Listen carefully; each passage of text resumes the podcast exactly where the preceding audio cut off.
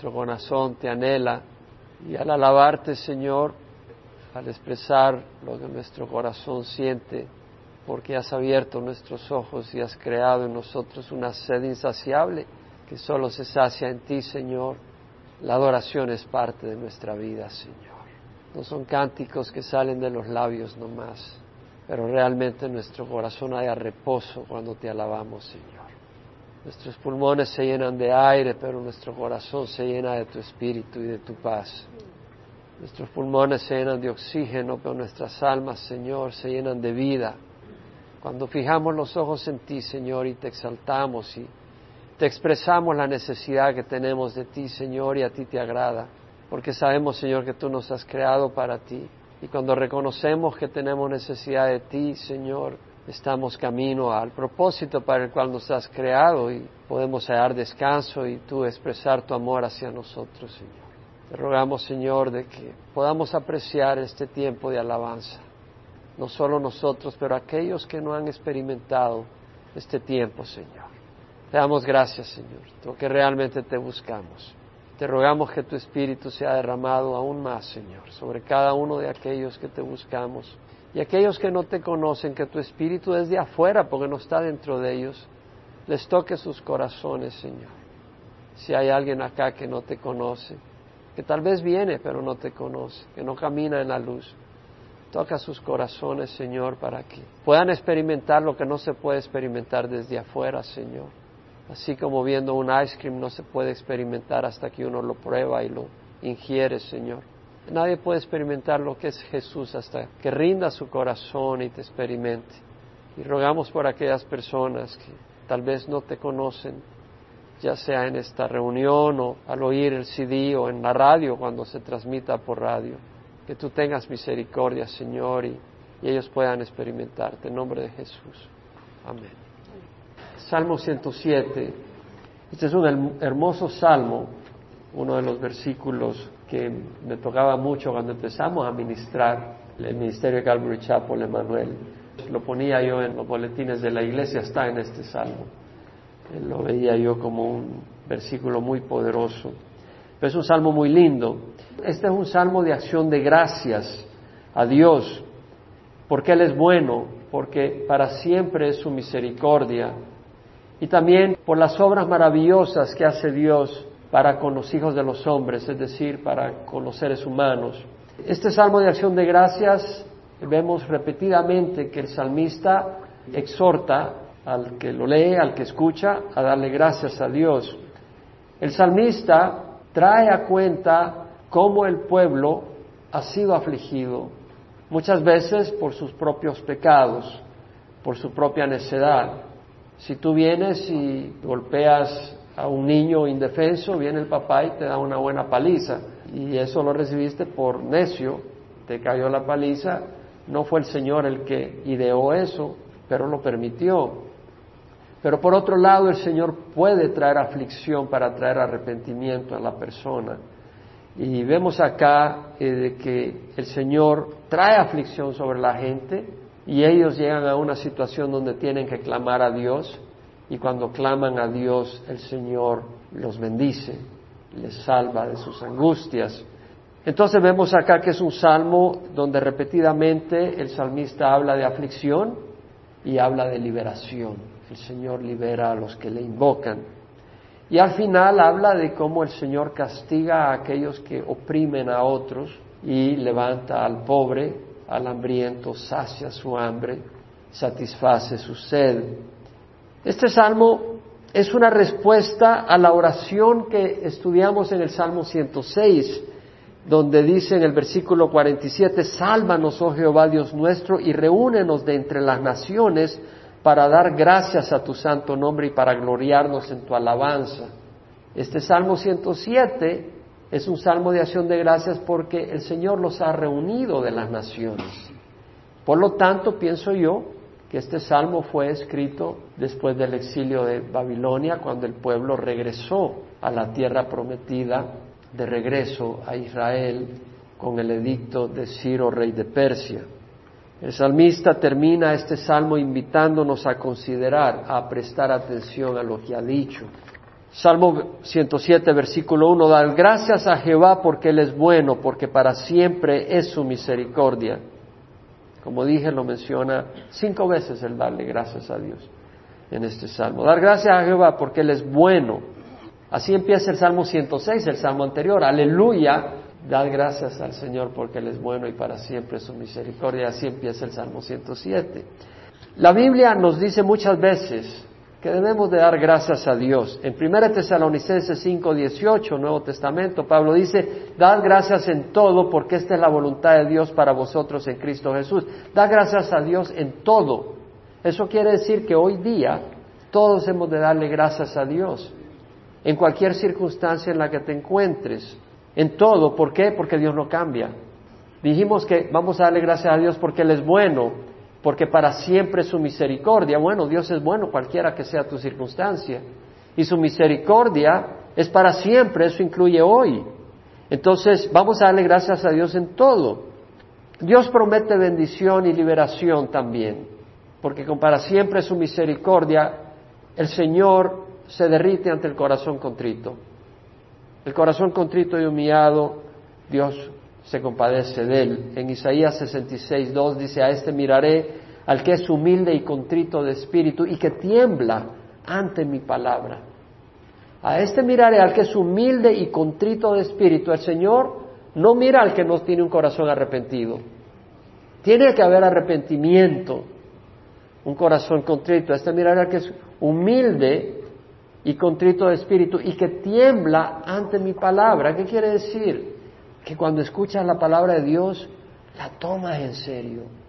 Cuando el Señor dice algo, tú obedeces. Por ejemplo, el Señor dijo, id y hacer discípulos de las naciones, bautizándolas en el nombre del Padre, del Hijo y del Espíritu Santo, y enseñándoles a obedecer lo que os he mandado. Entonces, el bautizo es un acto de obediencia. Y si uno tiene un corazón obediente y oye la voz del Señor, obedece.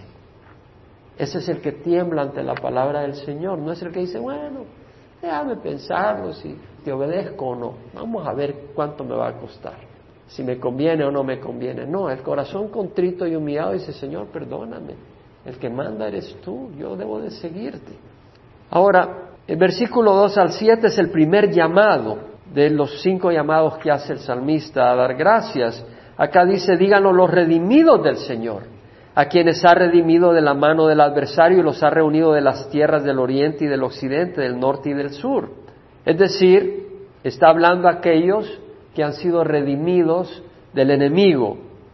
Si seguimos leyendo y lo vamos a ver, esta primera exhortación a dar gracias se refiere a aquellos que han escapado de la mano del adversario y anduvieron por desiertos y tierras desoladas. Quiere decir que no fueron aprisionados necesariamente, cuando Babilonia rodeó a Jerusalén, en el proceso algunos lograron escapar, no murieron adentro durante el sitio de Jerusalén, no fueron llevados cautivos, no murieron a espada, algunos lograron escapar cuando el ejército enemigo venía contra Jerusalén, lo mismo cuando el ejército asirio atacó a Israel, el imperio norte, y lo llevó al cautiverio en el año 722 a.C. Durante esas guerras algunos escaparon, y se fueron de la tierra de Israel y, luego regresaron cuando Ciro, rey de Persia, dio el edicto que podían regresar. Algunos regresaron entonces a la tierra prometida en esa época. Vemos acá entonces que dice en versículo 4 al 5 describe la condición en que se encontraban cuando escaparon. Dice, vagaron por el desierto, por lugar desolado, no hallaron camino a ciudad habitada hambrientos y sedientos, su alma desfallecía en ellos. La palabra vagar dice en el desierto, por lugar desolado, no hallaron camino a ciudad habitada, hambrientos y sedientos, su alma desfallecía en ellos. La palabra vagar en el hebreo ta'ah significa errar, vagar sin dirección, desviarse, divagar, caminar como intoxicado por alcohol. No quiere decir caminar intoxicado de alcohol, pero cuando uno está intoxicado de alcohol no atina, ¿no? sabe por dónde camina, no tiene juicio para caminar con sabiduría y con dirección. Y ellos vagaron por el desierto, y la palabra desierto no necesariamente quiere decir un lugar sin agua ni vegetación, quiere decir acá el Midbar quiere decir un lugar inhabitado, un lugar para rebaños donde no hay ciudad, un, lugar sin gente, sin personas. Ahí estás solo. Pero lugar desolado, el Yesimón, ese sí es un lugar no cultivado, sin árboles, sin agua, un lugar wasteland, como dicen en inglés, o sea, un lugar acabado. Entonces acá nos dice de que ellos vagaron por el desierto, es decir, por lugar sin gente, pero además era un lugar desolado. No había ni agua, no había árboles, no había sombra, no había ciudad a donde refugiarse, no hallaron camino a ciudad habitada. Muchos en la vida andan sin rumbo, caminando sin dirección, como vagabundos. Tal vez físicamente estás en un lugar, pero tu vida está sin dirección. Y tu alma anda hambrienta y sedienta, hay hambre y sed en tu corazón, te sientes desolado. Como una ciudad habitada, la iglesia tiende a ser para muchos. Y ese era el plan del Señor.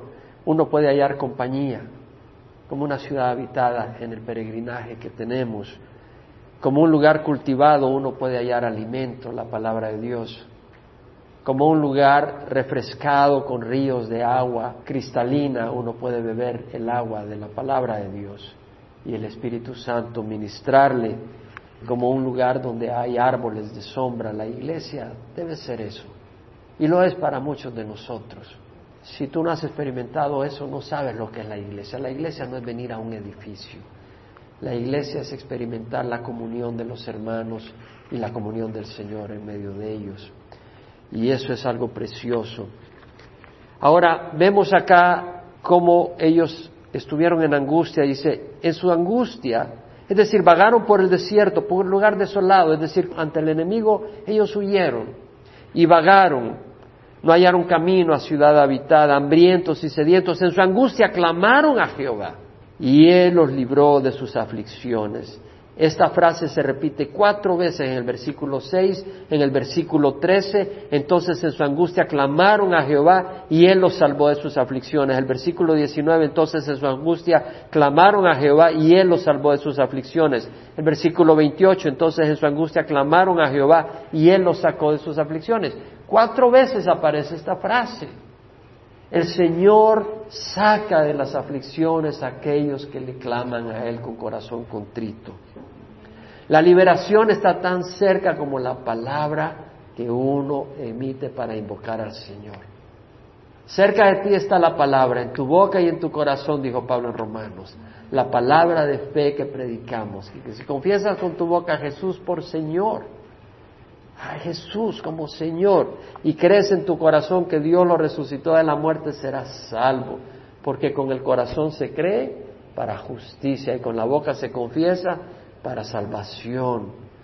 Como está escrito, todo el que cree en Él jamás será avergonzado, porque no hace distinción el Señor entre judío y griego, pues Él es misericordioso para todo aquel que le invoca, porque todo el que invoca el nombre del Señor será salvo. Y esa salvación no solo es salvación de vida eterna, pero es salvación en crisis.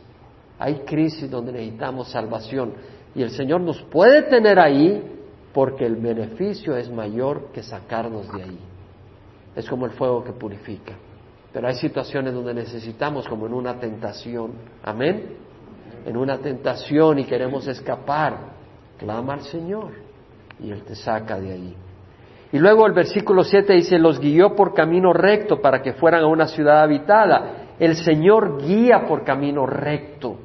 Yashar quiere decir un camino plano, un camino agradable, un camino correcto, un camino justo. Dios siempre guía por camino recto. Él nunca te guía por camino torcido. Si algo no es recto, si algo no es justo, si algo no es verdadero, si algo es así medio turbio, eso no es del Señor. El camino del Señor nunca es hagamos esto de una manera torcida. El fin no justifica los medios en las cosas de Dios. Quien dijo eso fue Maquiavelo. Pero para el Señor Jesucristo no solo es la meta, sino el camino en el que andamos. Tenemos que andar en el camino correcto y ese camino de justicia nos lo muestra el Señor. De hecho, Jesús es el camino. El salmista dijo, Jehová es mi pastor, nada me faltará, en lugares de verdes pastos me hace descansar, junto a aguas de reposo me conduce, Él restaura mi alma, me guía por senderos de justicia por amor a su nombre. Nos guía por senderos rectos.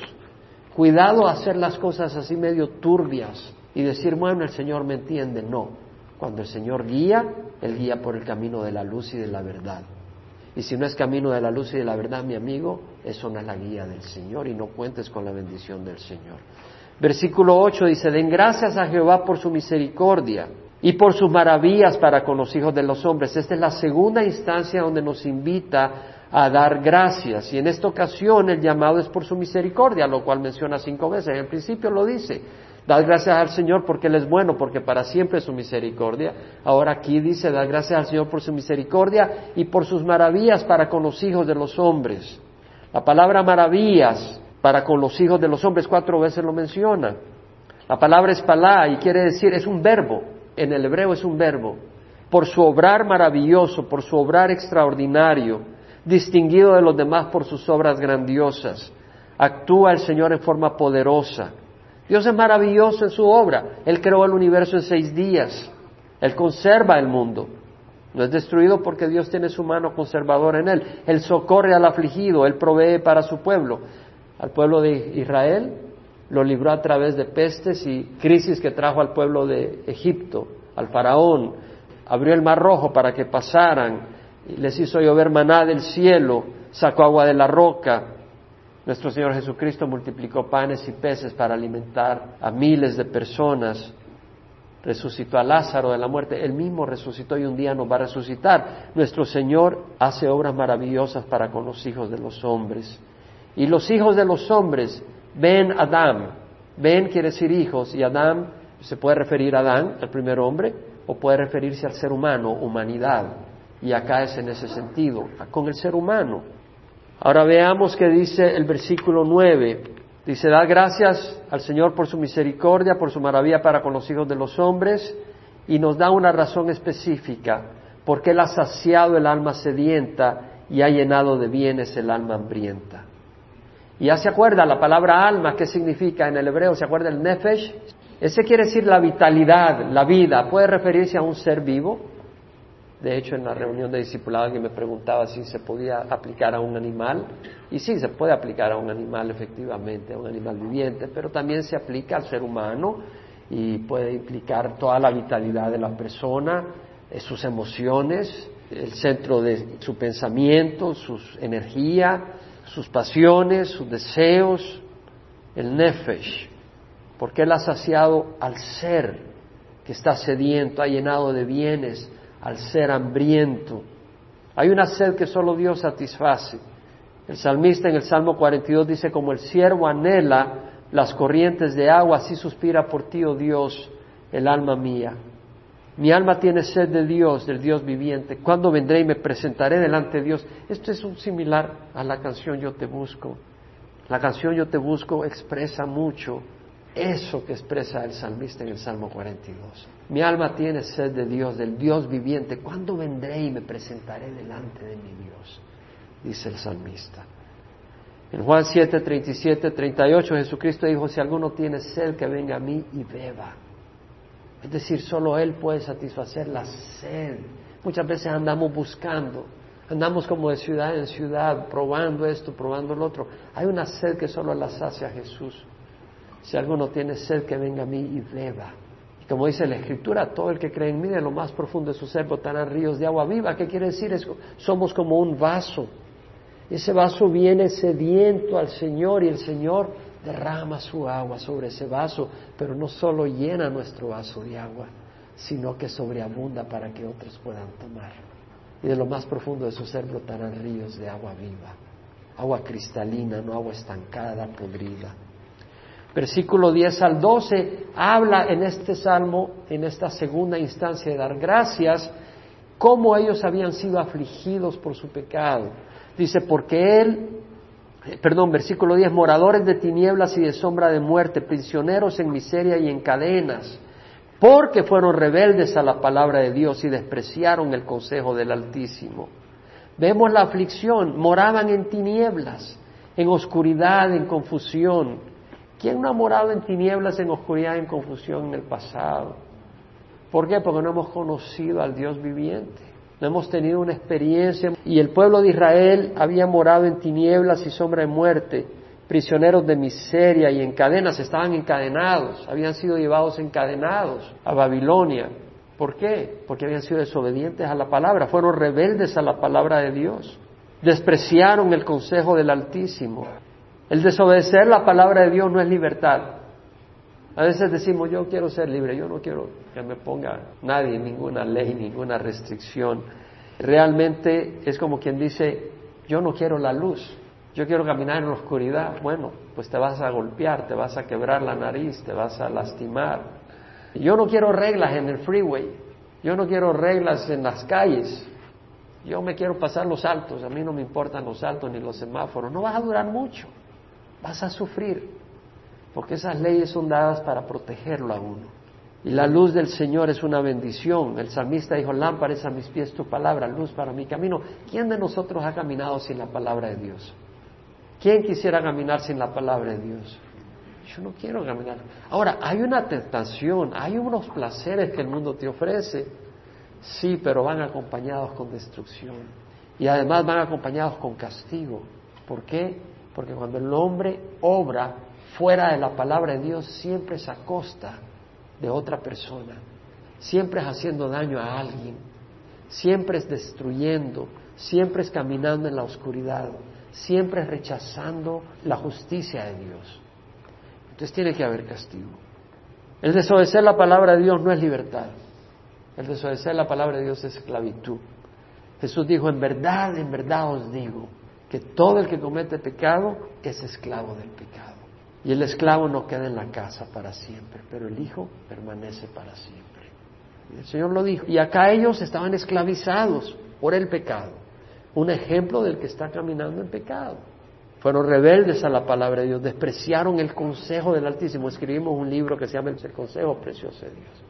¿Por qué? Porque para mí el consejo de Dios es precioso. Es precioso, porque sé lo que es caminar sin el consejo de Dios. Y ir a gente religiosa que te den un consejo y que te den un mal consejo porque te lo dan sin la palabra. Vas a que te den un consejo y pones la fe en estos religiosos y el consejo es pésimo porque no tienen la palabra de Dios. Es un consejo que sale de la carne humana, del intelecto humano. Entonces el versículo 12 vemos qué hizo el Señor. Ellos estaban morando en tinieblas y en sombra de muerte por desobedecer la palabra de Dios, pero además el Señor trae aflicción para quebrantarlos. Dice, humilló pues sus corazones con trabajos, tropezaron y no hubo quien los socorriera. La King James Version dice, therefore, por lo tanto, por desobedecer, por despreciar la palabra, therefore, he brought down their heart with labor. They fell down and there was no one to help. En otras palabras, por lo tanto, por andar en desobediencia, rebelde a la palabra de Dios, despreciando el consejo de Dios, Él los derribó en su corazón, es decir, su corazón se les desmoronó. Él hizo que su corazón se les desquebrantara. Con labor, labor pesado, cayeron y no hubo quien les ayudara. Lo que vemos acá, como dice el versículo 12, humilló pues, eh, sería porque, por lo tanto, humilló sus corazones con trabajo. Por lo tanto, la English Standard Version, so he bowed their hearts down. Por lo tanto, él agachó sus corazones al suelo, with hard labor, con trabajo fuerte. Cayeron y no había quien les ayudara. Fue Dios quien trajo la disciplina, la aflicción sobre ellos. Sufrieron angustia por su propio pecado y rebeldía, pero además Dios les trajo disciplina en forma de trabajos, con trabajos. Y la palabra trabajos acá quiere decir un trabajo agotador, un trabajo pesado, dificultades, situaciones que te consumen, que te agotan, que te aplastan. Es decir, Dios le trajo situaciones agotadoras para quebrantar sus espíritus rebeldes, como cuando alguien doma a una bestia indómita salvaje. Allá anda un caballo indómito salvaje corriendo por todos lados, destruyendo los plantillos sin ninguna obediencia hasta que vienen los latigazos vienen los pesos, viene la, disciplina fuerte hasta que quiebras, le dicen quebrar a la yegua o al caballo y, en vez de ser salvaje y rebelde, se vuelve mansa y obediente a la dirección de su guía. A veces el Señor tiene que tratar así a la persona para que se humille y entienda. El versículo 13 declara la salvación que Dios les trae al clamar a Él. Entonces en su angustia clamaron a Jehová y Él los salvó de sus aflicciones, los sacó de las tinieblas y de la sombra de muerte y rompió sus ataduras. O sea, vemos que el Señor en su misericordia los saca de las tinieblas y rompe sus ataduras. El Señor pues los sacó de las tinieblas, de la oscuridad, los lleva a un lugar amplio, rompe sus ataduras. Dios rompe las esclavitud, las cadenas del alcohol, de la pornografía, de la amargura, de la codicia, de las drogas, a los que claman, a los que buscan del Señor. Dios es poderoso para hacerlo. El pueblo de Israel había sido llevado cautivo por su idolatría y rebeldía, por Asiria y por Babilonia, cuando clamaron, Dios les escuchó. Versículo 15 al 20 es una tercera exhortación a dar gracias a Dios una vez más por librarlo de las prisiones. La razón es por la rebeldía de ellos mismos a la palabra. Y Dios mismo los salva cuando clama. Dice, den gracias a Jehová por su misericordia y por sus maravillas para con los hijos de los hombres, porque Él rompió las puertas de bronce e hizo pedazos las barras de hierro. Tal vez tú te encuentras encerrado en una prisión. El Señor rompe las puertas de bronce. El Señor hace pedazos las barras de hierro. Y dice, por causa de sus caminos rebeldes y por causa de sus iniquidades, los insensatos fueron afligidos, su alma aborreció todo alimento y se acercaron hasta las puertas de la muerte. Es decir, a veces la angustia es tan grande que se te va el apetito. Él dice, su alma aborreció todo alimento, se acercaron hasta las puertas de la muerte. A veces perdemos el apetito por las angustias y estas angustias son causadas por el pecado. Cuando uno está deprimido o enfermo, no tiene, a veces cuando te pega una gripe de aquellas, no quieres comer. Pruebas una sopa y, y te sabe mal, no quieres. Cuando uno está deprimido, ¿has experimentado depresión? ¿Quién no ha experimentado depresión? Cuando uno está deprimido, la comida no le importa. Y en su angustia perdieron hasta el hambre. Y en este caso, esa angustia era por su rebeldía, por causa de sus caminos rebeldes y por causa de sus iniquidades, los insensatos fueron afligidos. Ellos habían buscado esa condición. La palabra caminos rebeldes, la palabra en hebreo es pesha, y quiere decir rebelión, transgresión, es decir, el camino donde tú sabes lo que hay que hacer y no lo haces. Y dice, yo hago lo que me da la gana. Yo quiero tener intimidad con esta persona, pues lo hago. Yo quiero robar, robo. Yo me quiero emborrachar, ¿y qué? Y por su iniquidad, el avón, quiere decir perversión, depravación, estaban sufriendo las consecuencias de su pecado, de violar los mandamientos de Dios, la perversión del corazón. Y vemos entonces acá en el versículo 17 que dice que fueron afligidos. Y la palabra afligido en el hebreo acá es el aná, que quiere decir ser oprimido. De manera de que te causa andar cabizbajo, con la mirada baja, al suelo. No puedes ni levantar la mirada de la depresión abatido, hundido, desmoralizado, desmoronado, desalentado, derrotado, apocado, deshecho, agobiado. ¿Cuántas palabras para la misma cosa? ¿Por qué? Porque es una experiencia común en el ser humano. ¿Cierto o no? Adán antes de la caída no hubiera sabido que era esto, pero después de la caída hasta estaba escondiéndose con Eva. No podía levantar la cara a su Señor. Y es cierto. Entonces vemos acá la condición Interesante que dice el versículo 17, los insensatos fueron afligidos. La palabra insensato, dice, es la palabra que quiere decir evil, que quiere decir necio, alguien que despreza la sabiduría. El temor a Jehová es el principio de la sabiduría.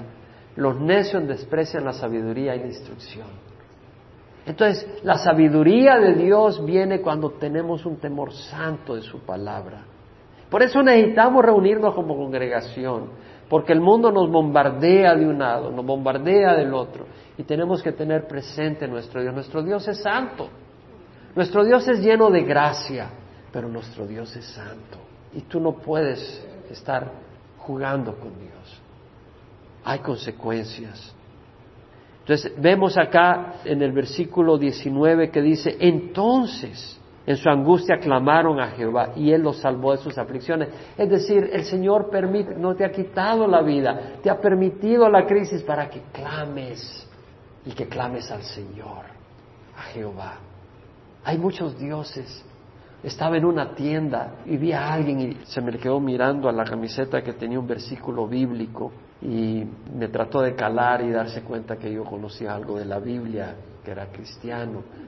Y le pregunté, oye, ¿tu nombre? ¿De dónde eres? Me dijo, bueno, yo soy de tal país, allá de, por Medio Oriente, y el nombre es Elias. Digo, oye, sí me dices el nombre de la Biblia, me dice. Oh, le digo, qué interesante, le digo, sí, porque yo soy musulmán, me dice él. Digo, ¿sabes lo que quiere decir Elías? Elaya, le digo, él no sabía es musulmán y tiene el nombre Elías. Y me dice, ¿qué significa? Estaba interesadísimo le digo, Jehová es Dios. ¡Wow! Decirles a un musulmán es clavarlo. Para ellos Alá es Dios. Él era un musulmán hueso colorado y le digo, tu nombre quiere decir Jehová es Dios. Se lo dije dos veces y ya dejó de hablarme. Ya no quiso continuar la conversación. Jehová es Dios. Nosotros clamamos a Jehová a Jesucristo que es Jehová. A Él le clamamos. Entonces, en su angustia clamaron a Jehová y Él los salvó de sus aflicciones. Y luego un versículo que me encanta. Él envió su palabra y los sanó y los libró de la muerte. Ese versículo lo teníamos en el boletín de la iglesia cuando empezó la congregación. Él envió su palabra y los sanó y los libró de la muerte. Qué lindo versículo. Ah, versículo precioso. Dios envió su palabra por medio de Jeremías, de que iba a liberar al pueblo de la cautividad de Babilonia, y lo hizo. Y los libró y los regresó. A la palabra de Jesús recobró vista el ciego. Los leprosos fueron limpios de la lepra. Los paralíticos caminaron, los mudos hablaron a la palabra de Jesús. Los enfermos de fiebre sanaron, los muertos se levantaron. En la palabra de Dios hay vida y sanidad. Jesús dijo, la palabra que yo he hablado es espíritu y es vida. La palabra de Dios. Por eso escuchamos la palabra de Dios, nos da ánimo, nos da fortaleza. Versículo 21 al 30 es cuarta exhortación a dar gracias a Dios y a aclarar sus maravillas. Y en este caso, porque Él levanta la tormenta en el mar, le pega tremendo asusto a la gente y luego, y vamos a ver en dónde, y luego la gente clama y los libera y los lleva al puerto anhelado. Vámonos al libro de Jonás. Ahí tenemos, yo creo que la referencia salmista es exactamente a eso. Jonás, el Señor se le aparece y le, bueno, no sé si se le apareció, pero le vino la palabra y le dijo, levántate, ve a Nínive, la gran ciudad, y proclama contra ella porque su maldad ha subido hasta mí. Pero Jonás se levantó para huir a Tarsis, lejos de la presencia del Señor. Jonás dijo, no, yo no quiero ir a, traerle arrepentimiento a esta nación, porque los ninivitas, Asiria, eran criminales, eran sangrientos, eran ingratos, y cuando atacaban y agarraban al, enemigo, lo despellajaban, les cortaban la cabeza y ponían las cabezas en la entrada de la ciudad. Eran criminales los asirios, eran sangre fría, eran terribles y habían causado mucho sufrimiento a Israel. Entonces Jonás lo menos que quería era ir a Nínive a traerlos al arrepentimiento. Y Jonás se levantó para ir a Tarsis. Entonces se metió en un barco que iba para Tarsis, para España. Y el versículo 4 dice, y Jehová desató sobre el mar un fuerte viento, y hubo una tempestad tan grande en el mar que el barco estuvo a punto de romperse. ¿Quién levantó la marea? ¿Quién levantó la tormenta? El Señor. Los marineros tuvieron miedo y cada uno clamaba a su Dios y arrojaron al mar la carga que estaba en el barco para aligerarlo. Pero Jonás había bajado a la bodega del barco, se había acostado y dormía profundamente. ¿Quién fue el que causó el problema? Jonás, y ahí estaba dormidito, tranquilo. ¿No ocurre esto hoy en día? Viene alguien y causa un serio problema y es el que menos inquieta, ahí dormidito. Y por otro lado, El cristiano no debe estar dormido cuando hay una crisis como la que tenemos hoy en día. Hay crisis, hermanos, hay tormentas. Abren los ojos. Bueno, dice el versículo 6, el capitán se le acercó y le dijo, ¿cómo es que estás durmiendo? Levántate, invoca a tu Dios. Imagínense que hasta los mismos paganos le decían que invocara a su Dios. Quizá tu Dios piense en nosotros y no pereceremos. Y cada uno dijo a su compañero, venid, echemos suertes para saber por causa de quién nos ha venido esta calamidad. Y Dios se metió en la jugada. Y echaron suertes y cayó la suerte sobre Jonás, no se escapó. Jonás quedó marcado. Entonces le dijeron, decláranos ahora por causa de quién nos ha venido esta calamidad. ¿Qué oficio tienes y de dónde vienes? ¿Cuál es tu tierra? ¿Y de qué pueblo eres? Y él le respondió, soy hebreo y temo a Jehová. Bueno, si temes a Jehová, obedécele, mi amigo. Dice, temo a Jehová, pero ando huyendo de él y me voy yendo a Tarsis, porque me manda para Nínive, pero no, yo me ando huyendo. Si temes a Jehová, le obedeces. Si no le obedeces es porque no temes a Jehová. ¿Quién puede decir amén? Dios del cielo que hizo el mar y la tierra y los hombres se atemorizaron en gran manera. Ellos sí tuvieron temor de Jehová. Y le dijeron, ¿qué es esto que has hecho? Porque ellos sabían que él huía de la presencia de Jehová por lo que él les había declarado. Entonces le dijeron, ¿qué haremos contigo para que el mar se calme en torno nuestro? Pues el mar se embravecía más y más. Y él les dijo, tomadme y lanzadme al mar. Ah, pues que me ahóguenme ya, se acabó todo. Yo no voy a Nínive y tampoco llevo sangre en mi mano. Ahí tírenme al mar. Imagínate, suicida el hombre. Tomadme y lanzadme al mar, y el mar se calmará en torno vuestro. Profeta, si era profeta, Jonás. Pues yo sé que por mi causa ha venido esta gran tempestad sobre. En vez de arrepentirse, cabeza dura que somos los hombres. Sí, somos cabeza dura. Huyendo del Señor, el Señor trae la tempestad en vez de arrepentirse. Dice, échenme al mar. Y los hombres se pusieron a remar con afán, no se lo querían echar al mar. Dijeron, no, no vamos a tener sangre en nuestras manos. Para volver a tierra firme, pues no pudieron porque el mar seguía embraveciéndose contra ellos. Entonces invocaron a Jehová y dijeron, te rogamos, oh Jehová, no permitas que perezcamos ahora por causa de la vida de este hombre. Los paganos le invocaron al Señor. Ni ponga sobre nosotros sangre inocente, porque tú, Jehová, has hecho como te ha placido. ¿No vemos que Jonás oró? Los paganos oraron al Dios viviente. Tomaron pues a Jonás y a la una, a las dos y a las tres al mar y lo lanzaron al mar. Y el mar cesó en su furia. Y aquellos hombres temieron en gran manera a Jehová, ofrecieron un sacrificio a Jehová y le hicieron votos. Y el Señor dispuso un gran pez, un animal marino, no es pescado, no es un pez, es un monstruo marino, que se tragara a Jonás y Jonás estuvo en el vientre del pez tres días y tres noches. Y esta es otra historia muy interesante que no tenemos tiempo. Pero vemos acá cómo el Señor calma la tempestad. Y es lo que vemos en el versículo 21 al 30. Den gracias a Jehová por su misericordia y por sus maravillas para con los hijos de los hombres. Ofrezcan también sacrificios de acción de gracias y pregonen sus obras con cantos de júbilo. Ellos ofrecieron sacrificio de acción de gracias. Y vean lo que dice, los que descienden al mar en naves y hacen negocios sobre las grandes aguas, ellos han visto las obras de Jehová y sus maravillas en lo profundo.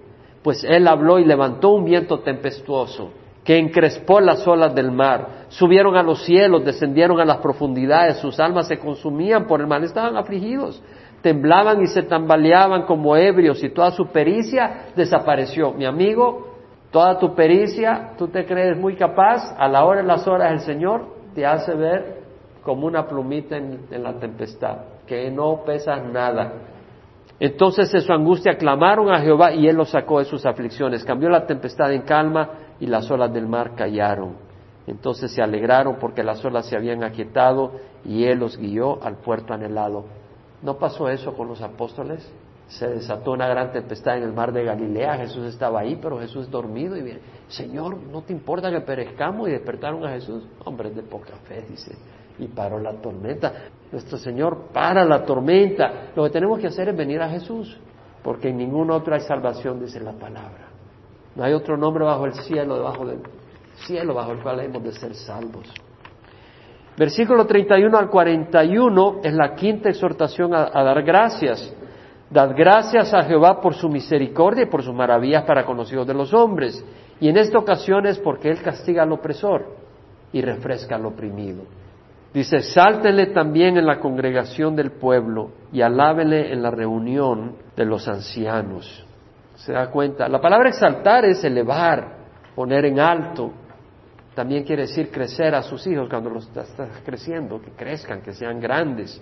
Engrandecer el nombre del Señor, es decir, que sea visto como lo que es un nombre grandioso, Dios es poderoso. Declarar sus atributos, sus bondades, su poder, su misericordia, su rectitud, su fidelidad. Dios nos llama a exaltar en la congregación cuando nos reunimos. Por eso he estado enfatizando en el discipulado, lo hemos dicho, vengan a alabar al Señor. No solo a oírle, a oír su palabra, vengan a exaltarlo, ¿no? Amén. Es lindo alabar al Señor. ¿Quién puede decir amén? Es lindo exaltar al Señor. Y no solo en la alabanza, cuando salimos.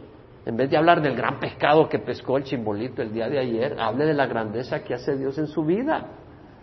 Sí, a veces andamos hablando de nosotros, hablemos del Señor. Exaltemos al Señor, no nos exaltemos nosotros.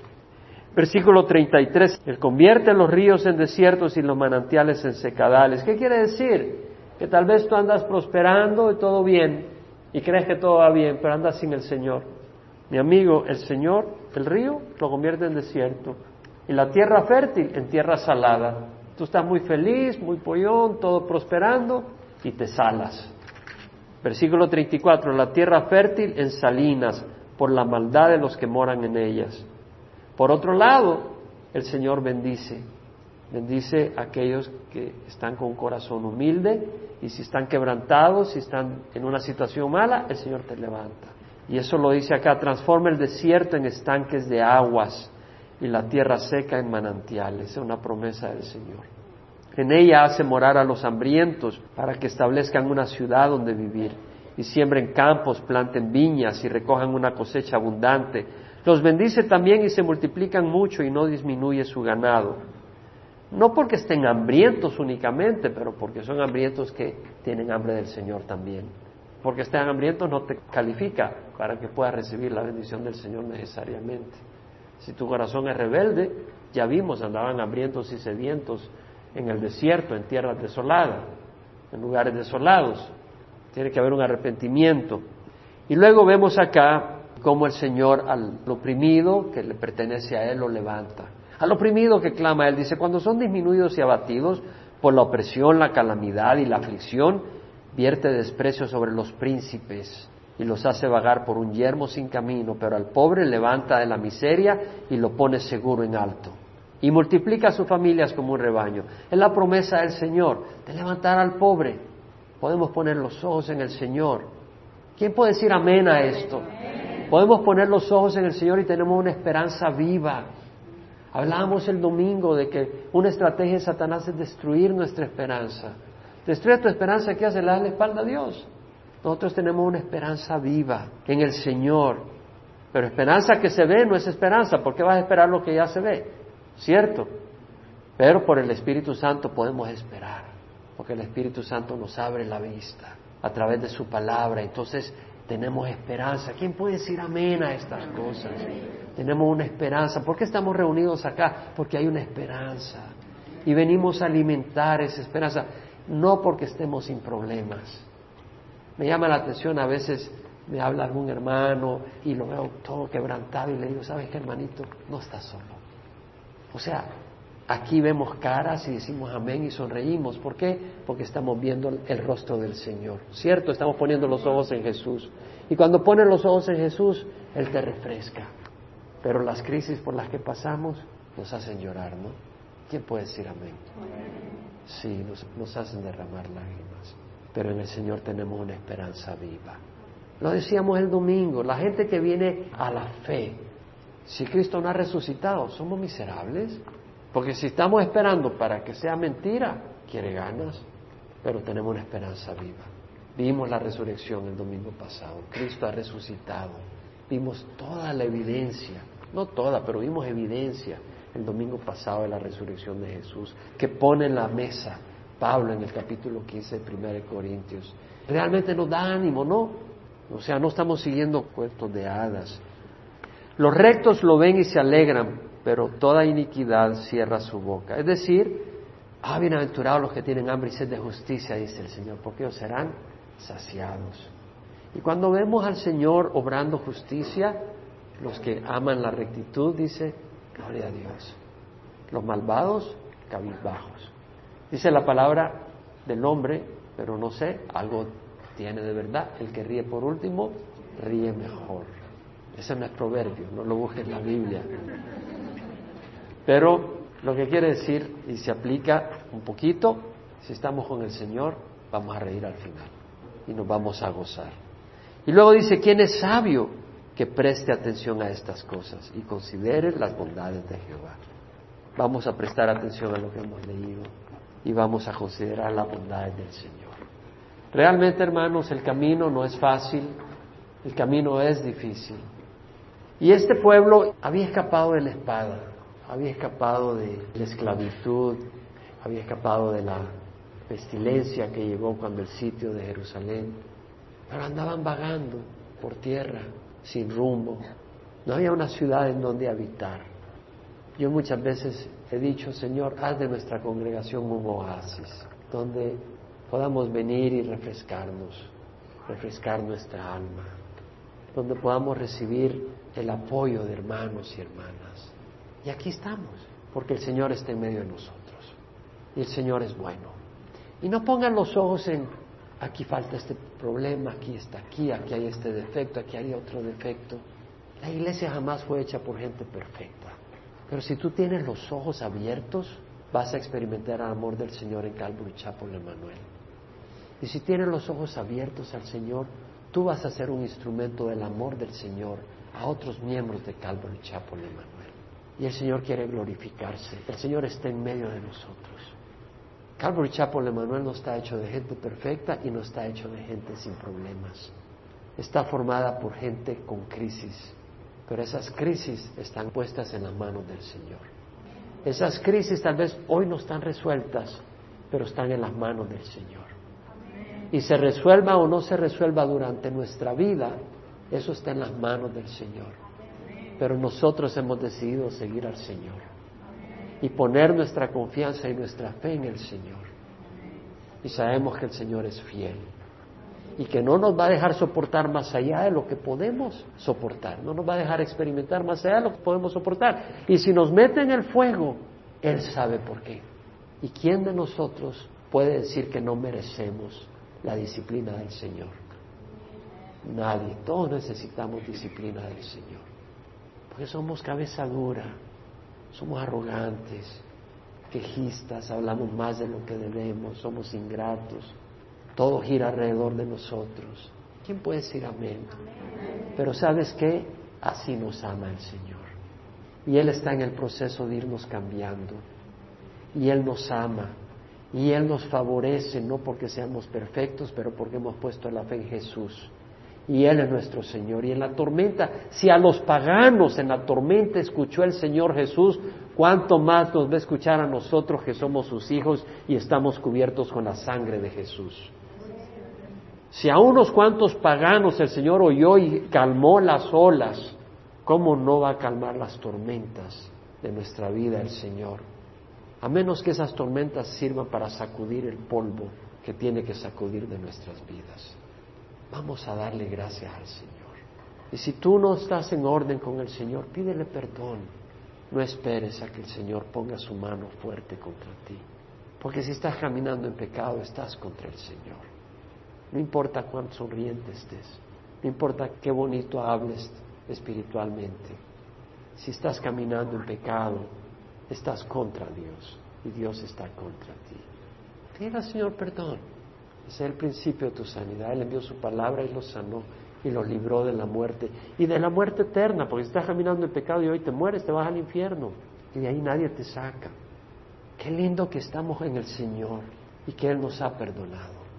Y lo único que tienes que hacer es clamar al Señor si no lo has hecho y Él te perdona ahí. Padre, te damos gracias porque tú eres bueno y porque para siempre es tu misericordia. Te damos gracias por tu misericordia y por tus obras a favor de los hombres, tus maravillas a favor de los hijos de los hombres. Te damos gracias, Señor, porque tú eres fiel.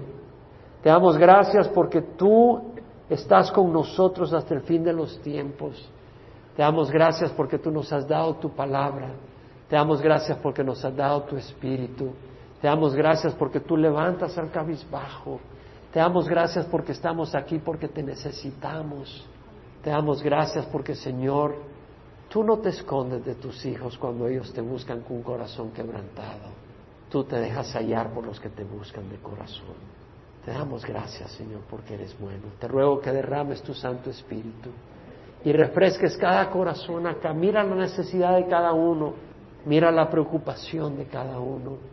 Mira la ansiedad de cada uno y ministra su corazón, Señor. Te damos gracias.